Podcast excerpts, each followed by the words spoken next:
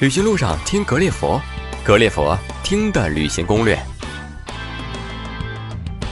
各位好，欢迎来到格列佛听的旅行攻略。那么这一期呢，我们仍然是新加坡的专辑。那么继续呢，请格列佛的好朋友孙志强给我们聊聊新加坡。那么今天呢，我们请志强呢给我们聊聊新加坡航展的那些事儿。那么现在呢，志强就在格列佛的线上。志强好。呃，主持人好，大家好，我叫孙志强。呃，由于工作原因呢，我在新加坡工作了三年，对于新加坡的一些点点滴滴，还是有一些自己的认识。今天呢，就跟大家来分享一下，呃，作为一个军迷的我，一个可以说也不能是一个资深军迷，算是一个伪军迷吧，来讲一下新加坡航展的一些事情。那有人可能觉得，哎，这个航展有什么好看的呀？然后的话，嗯，是不是就像珠海航展那样，有一些这个飞机呀，军用的、民用的飞机在那边，我只能可能远远看一下，呃，就没意思呀。其实大家讲一下哈，就是这个新加坡航展它的这些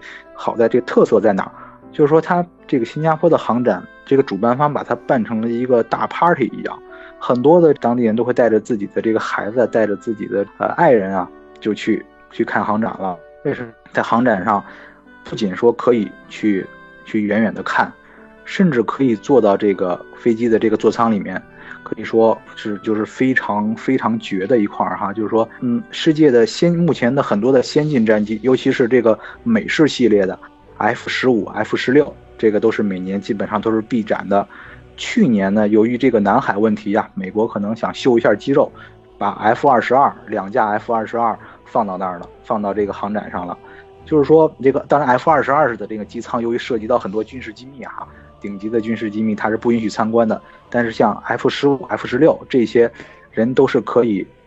坐到这个座舱里面，跟这个。空军的飞行员去去合影的，也可以摆弄一下这个操纵杆，这都是可以的。这个是在我们的珠海航展上是看不到这样的情况的。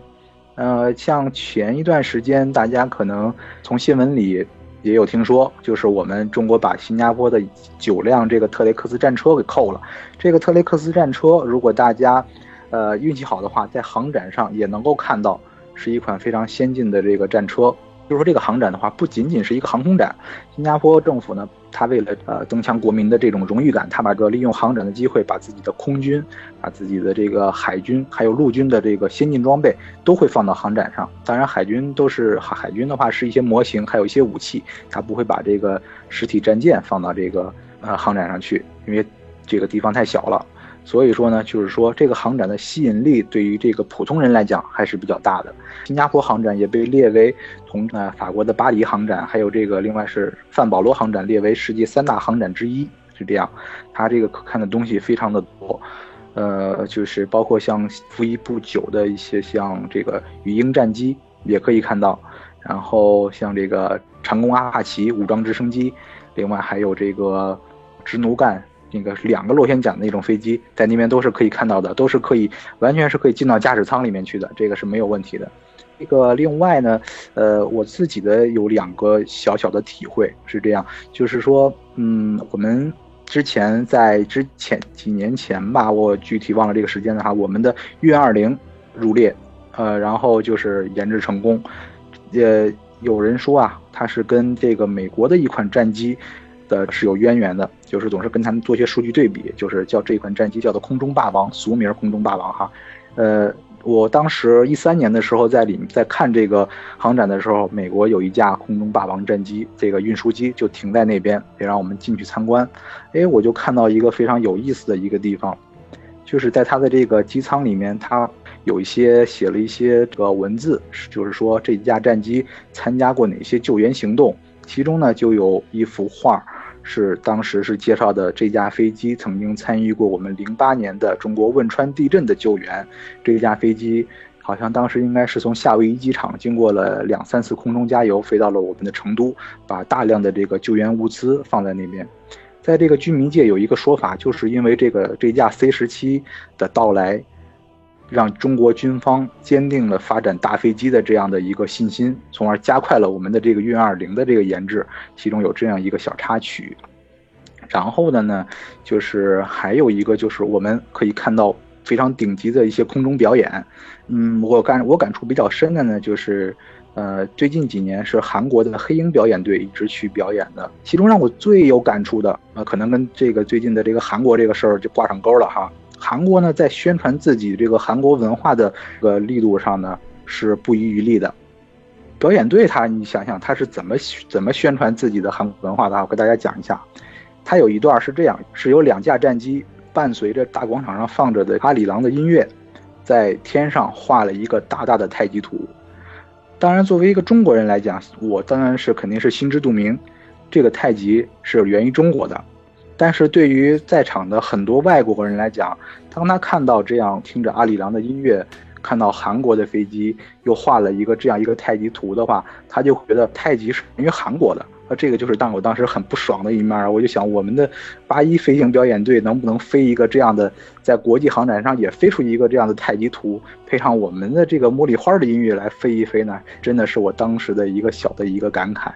是这样。嗯，总而言之。就是新加坡的航展啊，大家如果有机会的话，嗯，就是在这个每两每两年一次，大概是在二月份的中旬。如果大家那个时候去新加坡旅游，呃，我强烈建议大家能够去买一张这个航展的票。如果能带上自全家老小去那边去感受一下比较活跃的这样一个氛围，我觉得真的非常超值的，尤其是能够去。呃，你去飞行员合影啊，坐在战机里面去去拍照啊，甚至是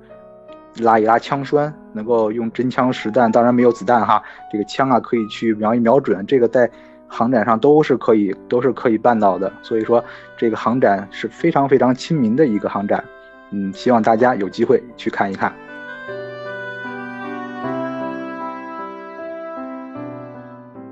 哎，志强，我问一下啊。嗯，那么咱们这个新加坡的航展大致的费用高吗？另外是下一次航展大概是在什么时间？哦，它的这个费用不高，我印象当中大概应该是在二十新币，大概就是人民币一百块钱，不贵。然后的话，时间的话是在呃二月份，下一次最近的一次航展是一八年的二月份，应该是在三二月十三号左右的那个那个礼拜，周六周日，嗯，可以看到。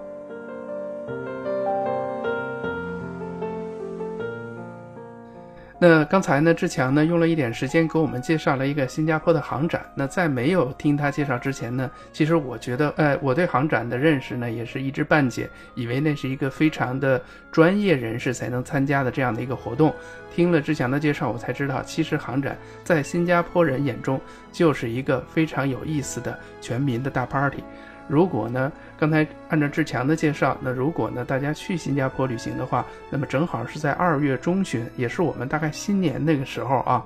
呃，不妨去这个航展去玩一玩。那么我觉得呢，可能为您的这个旅行呢会增色不少。